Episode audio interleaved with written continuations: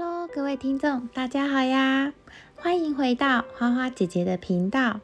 前几集呢，我们初步认识了蝙蝠。蝙蝠呢，还有提到身上，它有身上带着非常多的病毒，而且这些病毒啊，是会传染给其他生物的呢。你们知道为什么蝙蝠身上可以带着这么多病毒，但是自己却不会生病吗？而且这些病毒啊，可是世界级危险的病毒哦。今天我们就来进一步了解一下蝙蝠身上的秘密吧。在听故事之前，记得先关注、订阅花花姐姐说故事频道，才不会遗漏任何一个故事或者是知识大百科哦。现今人类世界里令人头痛的病毒，像是百利病毒、亨德拉、伊波拉。Mars、SARS，这些都是世界上最危险的病毒。而这些最危险的病毒呢，大部分都是来自于蝙蝠。像是伊波拉这一类出血性的传染病，会杀死九十 percent 的受感染者。这些赫赫有名、恶名昭彰的病毒，都是近五十年来才出现在人类中。而携带这些病毒的呢，都是蝙蝠。蝙蝠这个物种非常的特殊，它们身上携带的对人类致命的病毒种类和数量超过了绝大多数的动物。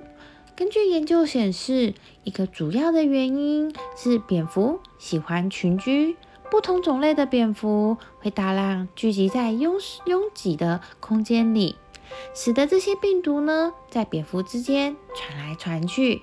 病毒可能就是借由这种传来传去、接触的之间越来越强大，传播的速度也越来越快。那么，为什么这么多的传染病毒，但是蝙蝠却不会死亡呢？而且还可以到处飞行，传播这些病毒呢？一般来说，会飞的动物绝大部分都不是哺乳类。因为呢，飞行需要很大量的能量，而哺乳类动物没有办法在不产生损害 DNA 的副作用下飞行。但是蝙蝠就是一个特殊的物种，它们可以。当蝙蝠在空中飞行的时候，反而会增加飞行的 DNA 修复能力和产生其他的防护作用。这些变化就能够抑制入侵者的特殊细胞，让蝙蝠能够百毒不侵。很多病毒尽管恶名昭彰，但是它们其实对于生存条件也是十分的挑剔及严苛的，对于温度也是十分的要求。而当蝙蝠飞行的时候，它们的体温会上升到四十度左右。